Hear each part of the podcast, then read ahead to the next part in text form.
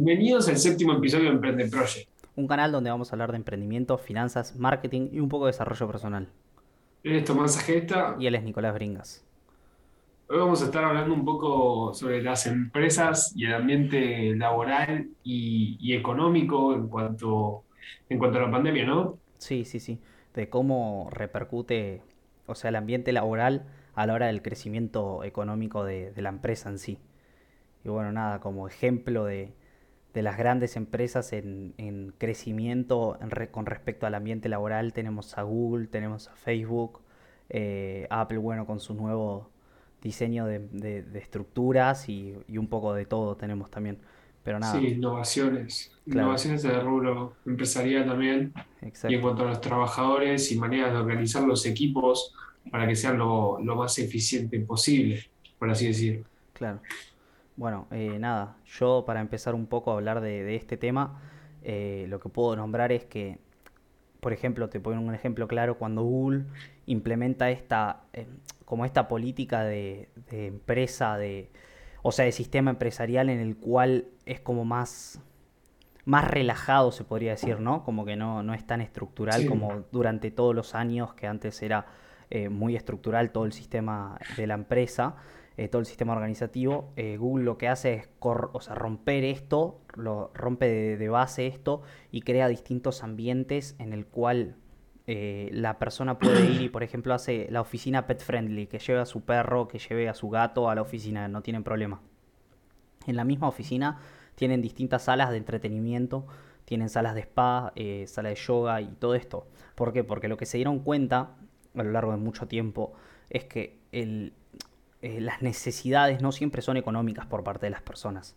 Y al darse cuenta de eso, se dan cuenta que, que o sea, las necesidades de, de, tener un buen ambiente laboral, al satisfacérsela, las personas le dan ganas de ir y le dan ganas de trabajar de mejor manera todo el tiempo. Entonces eso le genera un crecimiento y se puede ver una repercusión muy grande en lo que pasa con Google, que cuando empieza a adoptar estas políticas en parte de sus empresas, o sea, porque en parte de sus oficinas en realidad, porque tiene muchas distribuidas por todo el mundo, logra que eh, su, su tener un crecimiento del 20-30% anual. Y es una barbaridad crecer tanto con un solo cambio. Así que nada, es eso. No sé si querés continuar vos explicando un poco cómo son estos sistemas. Sí, bueno, lo que se usa en el marketing es un término un término perdón, que se llama employer branding, employer, employer, no sé cómo se pronuncia, eh, que quiere decir algo así como la marca del empleador. Es decir, como la marca de la empresa en relación con los recursos humanos y lo que se trata de hacer es que la organización sea un, o transmita un ambiente óptimo de trabajo, ¿no? que, que te llame a, a ir a trabajar ahí. Y, esto fue lo que entendió perfectamente Google, que es un claro ejemplo, en el cual realizaron un, plan estratégico que los conceptos centrales eran la tecnología, la flexibilidad, la comodidad y la innovación. Entonces, esto hace que, te llame el ir a trabajar ahí y no solo, no solo que permite tener una, un mejor desempeño, desarrollo y crecimiento y además ser mucho más eficiente, sino que también al tener un, un ambiente tan bueno, eh, no solo de equipo, sino también de comodidades o flexibilidad, eh, cuando viene una empresa y te ofrece más dinero para hacer el mismo trabajo, pero en su empresa, no te quiere decir por la flexibilidad y comodidad que ellos te brindan y, y el ambiente o ecosistema que generan ¿no? en ese equipo eh, y que se termina convirtiendo como en una familia. Sí, sí, sí, es como que lo que termina generando es que haya más vínculo entre los distintos miembros de la organización.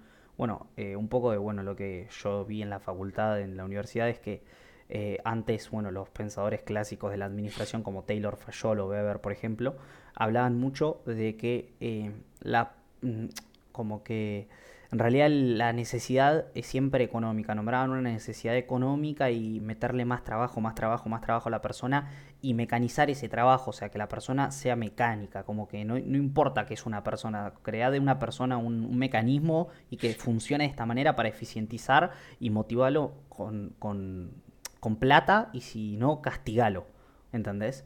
Y en realidad eso está súper mal. Uno de los grandes eh, pensadores o, que aplicó esta teoría es Ford, bueno, el dueño de, de la marca de autos, que lo que hizo fue aplicar una cinta, porque claro, o sea, ¿qué pasó? Los empleados se dieron cuenta de que todo dependía de ellos, entonces se retrasaban. Entonces Ford, para que no se retrasen y no, no, no dependa de ellos, aplicó una cinta en donde pasaban las cosas y los empleados lo tenían que hacer rápido porque si no le pasaba y no terminaban de hacer su, su trabajo y perdían tiempo y los podían llegar a despedir, que ese era como el reto que le generaban. Pero nada, esto lograron corromper con esto, hicieron cuenta que las empresas trabajan gente y lo, lo que hace Google es eh, como ponerle metas que tienen que cumplir a sus empleados para tal fecha y vos como empleado, hay muchos lugares que lo están haciendo ahora también, es, bueno, lo puedo dividir todo lo que tengo que hacer en, no sé, un mes, o lo puedo hacer todo hoy, o lo puedo hacer todo a fin de mes antes de tener que entregar el proyecto, o te lo vas dividiendo y encima que vas al lugar es como que te motiva a trabajar, tenés otras motivaciones y se dieron cuenta de eso y lo pudieron emplear, que es el, tener bien a la persona. Y de esta manera... Sí, sí, No, sí, sí, terminó, terminó. No, no, lo que, para concluir lo que decía es que de esta manera lo que hacen es que, eh, porque en la organización hay distintos sectores, tenés, no sé, recursos humanos, el sector de marketing, el de finanzas, todo, y para que todos trabajen de manera eh, como unida, eso se llama sinergia en las empresas. Y para que esta sinergia funcione, se dieron cuenta estas empresas o estas organizaciones que poniendo este método de trabajo, la sinergia funciona mucho mejor. ¿Por qué? Porque se entiende mucho más la gente y se comunica mucho más que haciendo mecanismos exactos de humanos.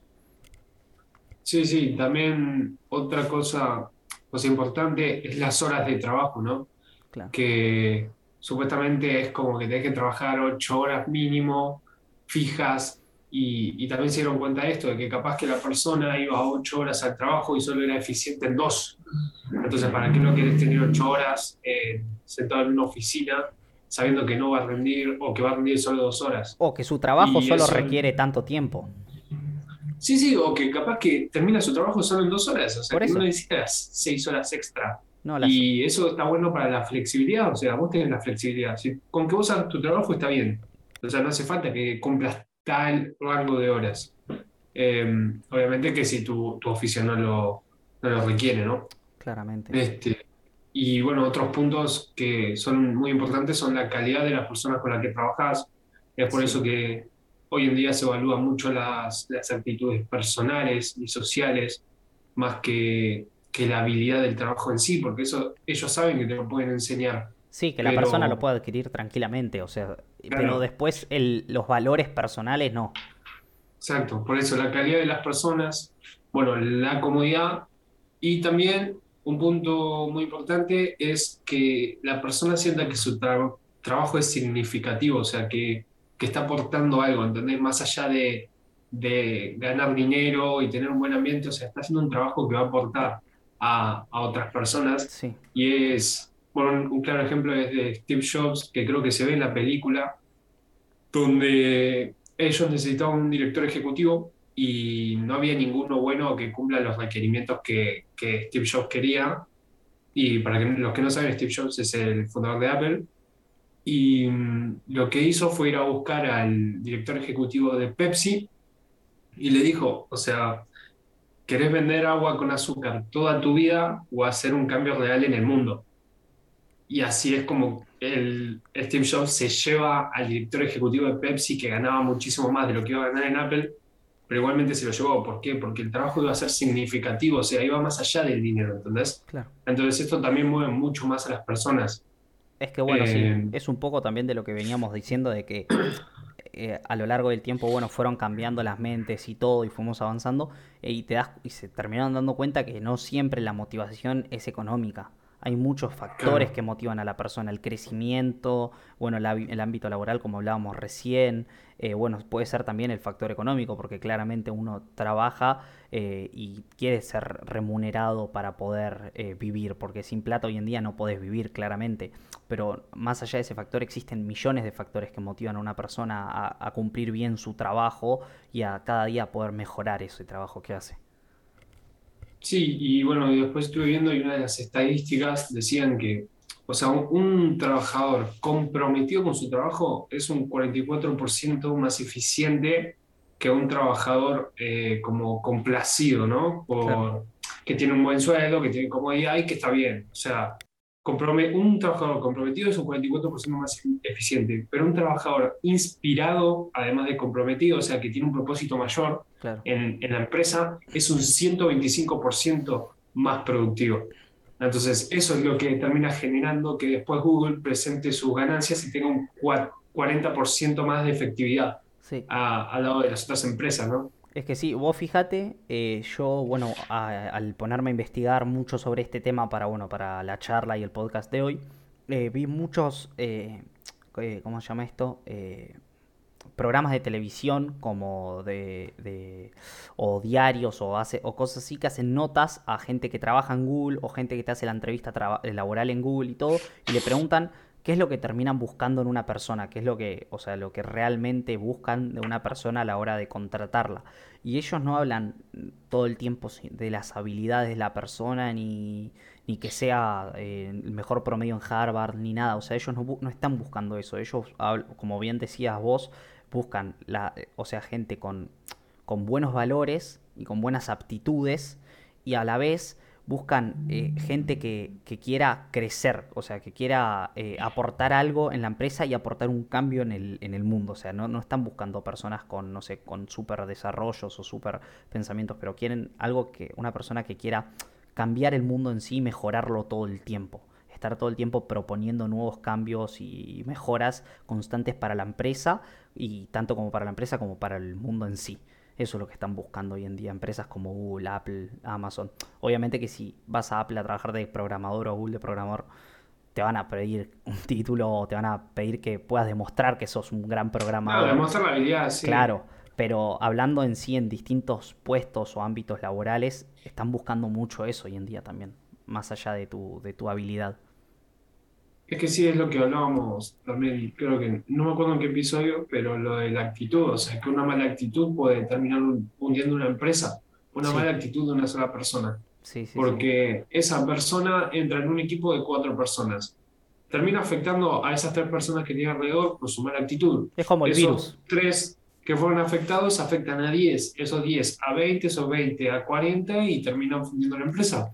Es que sí, es Entonces, pasa eso. Capaz que no, no se tiene tan en cuenta hoy en día y, es uno de los factores más importantes, aparte de la habilidad, porque capaz que sos buenísimo, sí, sos buenísimo, sos el mejor en lo que haces, en, no sé, en programación. Pero si no sabes trabajar en equipo, sos egoísta y, y querés hacer todo vos, no, no, no vas a aportar en la empresa, por más que seas el mejor. Es que no, no termina sirviendo. Y yo no entiendo cómo eh, o sea, está bien que no es, es un cambio que hay que hacer y no, no debe ser fácil para una, empresa que está desde hace mucho tiempo con tales métodos de trabajo, eh, tal manera de, hacer las cosas y todo, no debe ser fácil eh, cambiar todo el sistema. Pero no entiendo cómo por lo menos no se intenta por parte de distintas empresas, sabiendo que, por ejemplo, Google o Apple o Tesla ya lo están haciendo y les viene funcionando hace cuánto, hace más de 5, 6, 7 años le viene funcionando lo que están haciendo y tienen resultados extraordinarios con esto. Y no es que solo tu producto o solo lo que estés o lo que vendas, es también eh, la manera en, lo que, en, la, en la que trabajas. Porque si vos tenés a todos tus, tus empleados, o sea, conformes y trabajando bien, eso va a generar que tu, o sea, tu, la eficiencia de tus empleados crezca, por lo tanto va a crecer tu empresa o las ideas van a crecer y todos. Eh, esto es un conjunto, justamente. Sí, también conjunto de la marca, porque habla bien de vos. Claro. Eh, y bueno, y otro de, de, los conceptos muy importantes que también utilizan estas empresas es la transparencia. El, uno, uno de los conceptos es el open office, o sea, oficinas abiertas donde no, no estés separado, ¿entendés? Por más que tengas un cargo mayor, estés en el mismo lugar, en el mismo ambiente. Bueno, Carlos Muñoz habla de eso un poco. Que, que a, la hora, a la hora de contratar a una persona siempre le dice, o sea, siempre dice, ¿por qué voy a contratar a una persona? O sea, y la voy a sentar en un lugar distinta a, la que me siento yo. Yo no me tengo que, por más que sea el dueño, el gerente o lo que sea, no me tengo que sentar en un lugar, un podio más alto que la persona. Si en definitiva, sin su trabajo yo no puedo hacer el mío y sin el mío el otro no puede hacer el otro. O sea, todos somos iguales en la empresa. Entonces tenemos que demostrar esa línea de igualdad eh, siempre sin uno querer pisarse al otro, ¿no? Pero para que todos nos sentamos iguales y podamos trabajar en conjunto de mejor manera. Sí, y, y bueno, poner Google lo que hace, no sé si lo sigue haciendo, supongo que sí, eh, es que el presidente ejecutivo, por ejemplo, cuando tiene las, el presidente, sí, el presidente ejecutivo, cuando tiene las reuniones, las juntas directivas, eh, una vez terminan esas juntas, va y le transmite a todos sus empleados, o sea, todo lo que hablaron en esa reunión, ya sean números, ganancias, todo es 100% transparente Sí, para, para que no haya eso de decir, uy, ¿cuánto ganará mi jefe? ¿Cuánto ganará este? ¿Cuánto ganará el otro?". No, es todo transparente. Y bueno, y otra, bueno, y también una cosa a tener en cuenta es la escalabilidad de hoy en día dentro de una empresa. La, el, o sea, el sistema de organización que tienen, por ejemplo, en Silicon Valley, saben, o sea, Silicon Valley es una de las ciudades donde más empresas hay, están Google, Facebook, todos. Y saben que, que al tener un modelo organizacional diferente o más simple, por así decir, con pocos niveles jerárquicos, no tantos, eh, permiten la atracción y la retención y desarrollo del personal.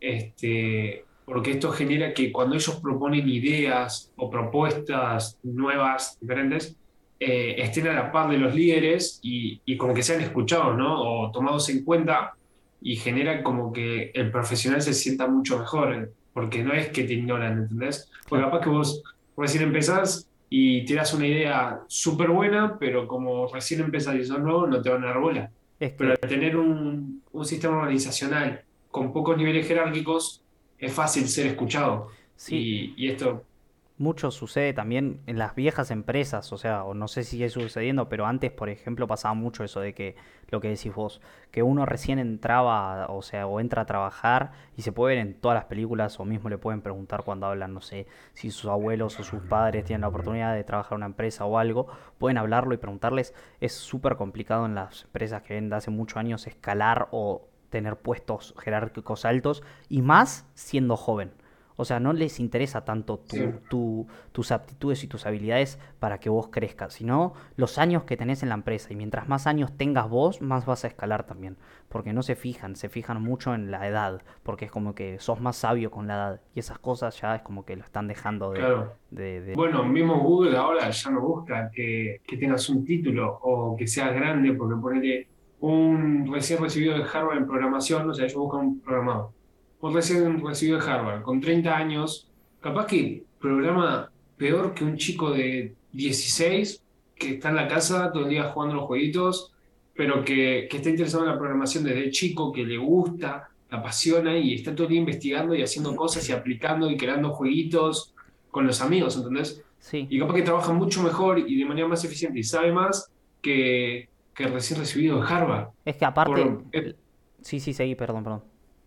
no, no, no, que por eso que, que ya no se pide un título y no aplica solo a lo de programación, sino un montón de, de otras cosas. Sí, es que sí, o sea, un pibito tranquilamente puede ver videos de YouTube y se puede saltear todos esos años eh, de información, porque hay muchas, hay que ser sincero, en la universidad te preparan, pero también tienen demasiadas materias de relleno para explicarte una sola cosa, que es después lo que vas a dedicarte, y va directamente al punto central de la programación o de los distintos idiomas de programación que hay, eh, con un solo video, con dos, tres, cuatro o dos cursos, y aprende mucho más rápido y mejor que un chabón que estudió durante 6 7 años de su vida.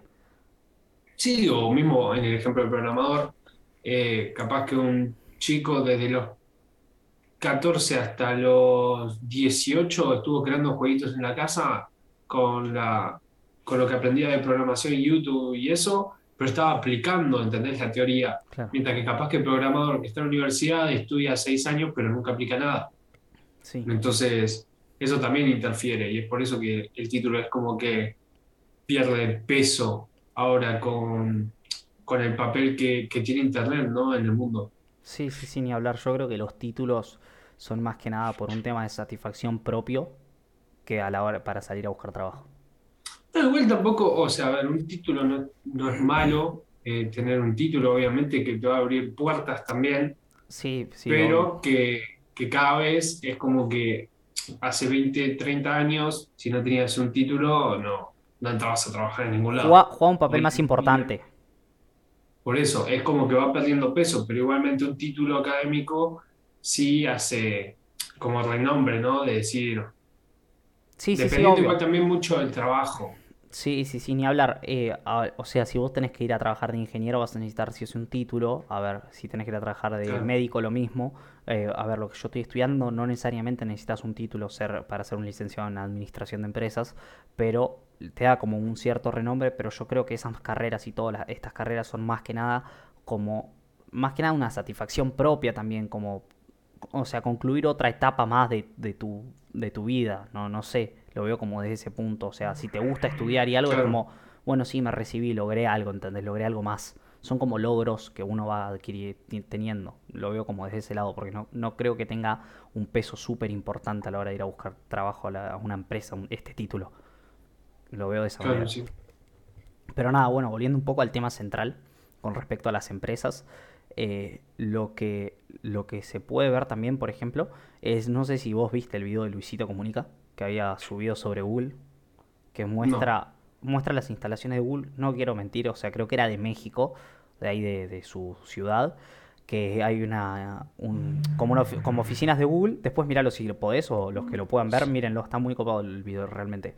Y le hacen como una guía turística y tiene salas de spa, eh, tiene salas de yoga, eh, videojuegos, eh, buffet, bueno, las oficinas son pet friendly como había dicho antes, y tiene, te muestra todo completo como es una oficina de Google. Y esto te estoy hablando hace varios años atrás. Imagínense lo que, los avances que han tenido y nada, y explican un poco cómo son las metodologías de trabajo y son súper eh, independientes a la hora de trabajar. No es que sí o sí tienen que hacer esto y cumplir esto a rajatabla, es como que tienen una reindependencia laboral al- en ese sentido.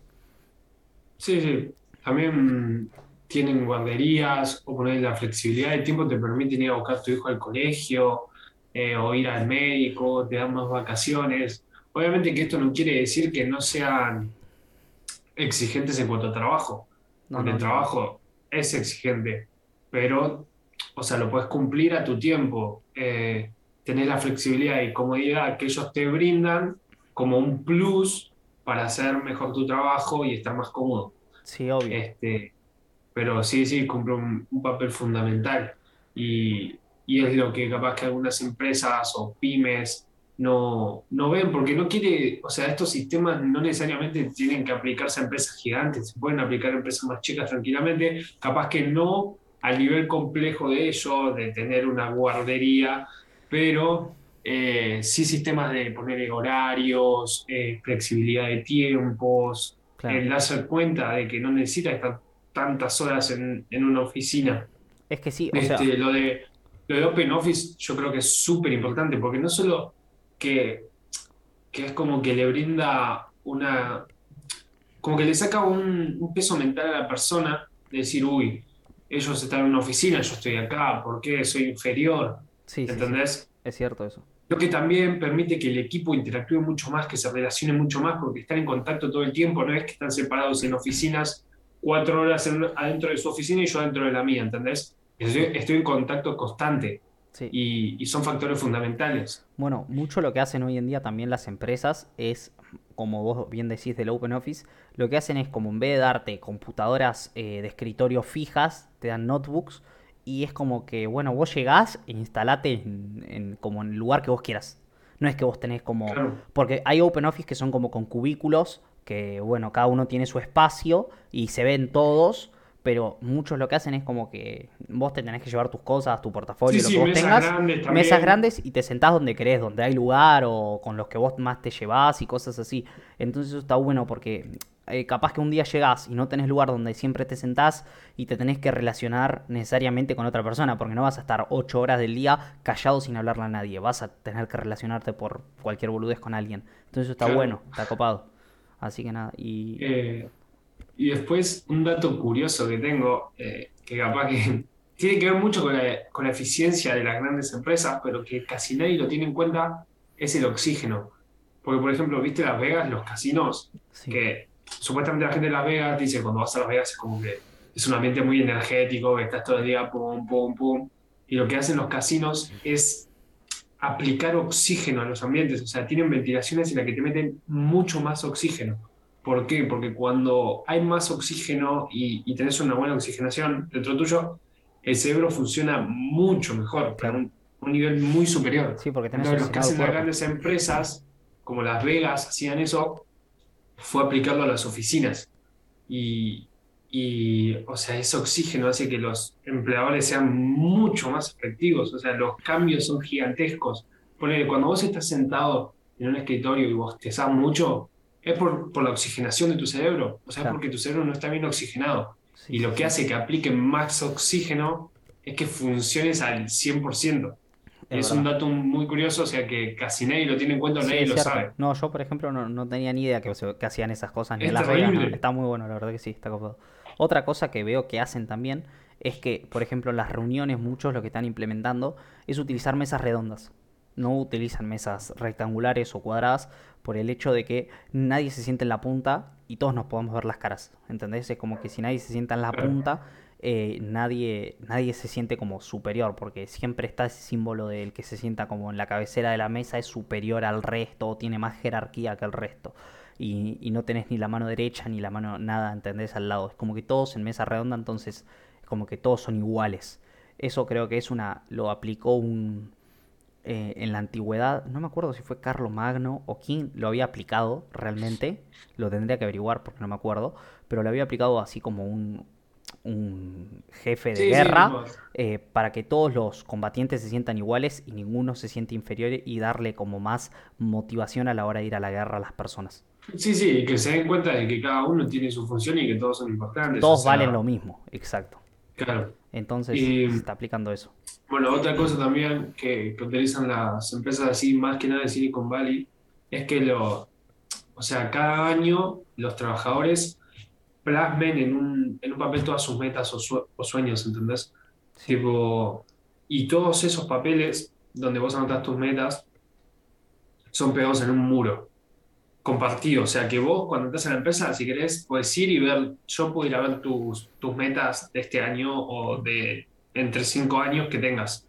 ¿Y qué genera esto? Que, o sea, no solo la empresa, sino también entre los trabajadores se apoyan, ¿entendés? Por ejemplo, si yo soy el dueño de la empresa y sé que vos, no sé, uno de tus sueños es dar una capacitación sobre ventas. Yo sé que vos sabés sobre ventas y que te está yendo bien y te brindo esa oportunidad, ¿entendés? Claro. Entonces, no solo genera que, que el trabajador esté cómodo y que tenga una buena relación con el equipo, sino que también lo impulsás en sus metas, lo ayudas a avanzar y a crecer más allá de, de la empresa el empleo en sí, ¿entendés?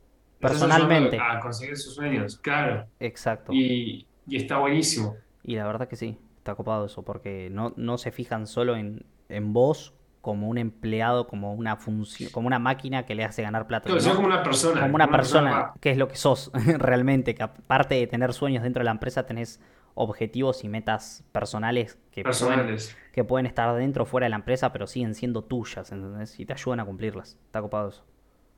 Sí. Y bueno, no sé si tenés algo más que agregar eh, sobre este tema. No, no, no, creo que no. Que, bueno, nada, que lo que venía diciendo, que lo dije creo que al principio, que se pueden fijar si quieren los gráficos. Eh, no sé bien cuándo es que Google aplicó, por ejemplo, estos métodos. Creo que fue a partir del 2000 más o menos en adelante. Pero fíjense cómo esa, en esa época los gráficos de, de, por ejemplo, de Google tuvieron un estallido impresionante o sea, hacia arriba, porque no es solo lo que venden o, esas cosas, sino la función que cumple los empleados en la empresa. Eso, fíjense cómo un empleado puede hacer que cambie toda la empresa. Y bueno, nada, otra cosa para agregar es que esto no es tan sencillo de aplicar para las pymes, lo veo yo, como para las pequeñas y medianas empresas. Más que nada es más fácil de aplicar para empresas un poco más crecidas por el hecho de que tienen más oficinas, eh, Sí, infraestructura. Pero igualmente, o sea, es ir probando de a poquito, o sea, decir, bueno, este mes le doy un poco más de flexibilidad, a ver cómo reaccionan mis, mis empleados o trabajadores, ir aplicando de a poquito ciertas cosas y, y no solo aplicarlo, sino también evaluarlo, de decir, a ver, ¿funcionó o no funcionó? Porque si no, algo que no es medible no, no tiene crecimiento. No, tiene que ser sí o sí, sí. Si no lo medís, no, no sirve. Exacto y, y ahí te vas a ir dando cuenta si funcionan o no estas medidas, que obviamente van a funcionar, porque si le funcionan las empresas más grandes, también te tiene que funcionar a vos. Es que lo El tema es la manera de aplicarlo y medirlo. Y la, y la medición siempre que tiene que tener eh, sesgos, o sea, sesgos en positivo y sesgos en negativo, un límite de, de, de, errarle, ¿entendés? No es que tiene que, no, yo quiero que esto, si yo aplico esto, los números sean tales, o sea, tenés que tener un, Claro. como un margen, de, dejarle un margen de error, porque no, no todo es, es perfecto en la vida que vos Sí, aplicás sí, y es prueba encima, o sea, porque es probarlo y si no funciona volvés al mismo método que venís usando hace cinco años, o sea, Claro, no. Exacto. no es un cambio que, tampoco es que que es para siempre. Exacto. Y si te funciona, tranquilamente lo puedes seguir aplicando y cada vez mejorando ese método para poder seguir escalando y creciendo. Pero nada, igual hay que ver también cada uno, o sea, yo creo que aparte de ser pequeña y mediana o grande, el, lo que se comercializa o lo- el servicio que se brinda depende Sí, mucho. obviamente. Porque si es algo muy comercial, o sea, al, al público, es muy difícil aplicar esas cosas. Ah, En cambio, si es más una oficina que brinda servicios de logística o de almacenamiento, cosas así, es más sencillo en ese sentido si es que sos una empresa que brinda servicios. Pero bueno, nada. eh, Pero bueno, ver de, de- de la información que brindamos, ver qué cosas te pueden servir y qué cosas no te pueden servir. O sea, obviamente exacto. que va a haber, va a haber cosas que no y cosas que sí. Sí, Así que nada, creo que esto es todo por hoy. creo que sí. Esperamos que, que les haya gustado y bueno, los esperamos en el próximo episodio. Dale, hasta el próximo episodio.